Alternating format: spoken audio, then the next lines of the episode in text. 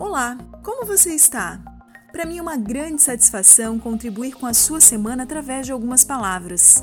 Hoje o assunto que eu trago é sobre foco, lentes, modo de enxergar as coisas mesmo, sabe? Começo fazendo uma pergunta para você. Você sabe definir sobre quais lentes você costuma enxergar a vida e as coisas da vida? Será que você enxerga as coisas de uma forma mais positiva ou mais pessimista? E segundo, você consegue perceber a importância em ajustar o seu foco, as suas lentes?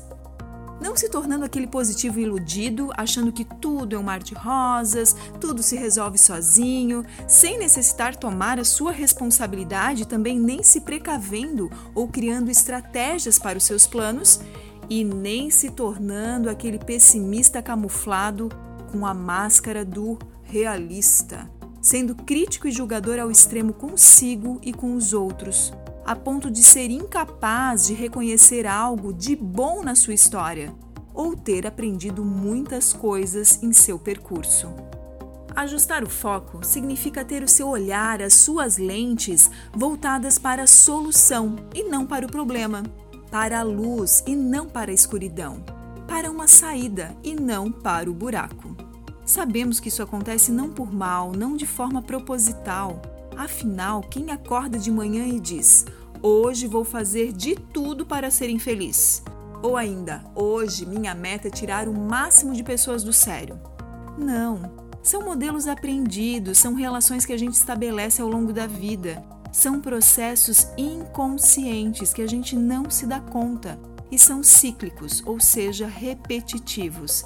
É um mindset fixo que a gente aprendeu a construir e que fazem com que alguns não percebam a possibilidade de ser ou fazer diferente.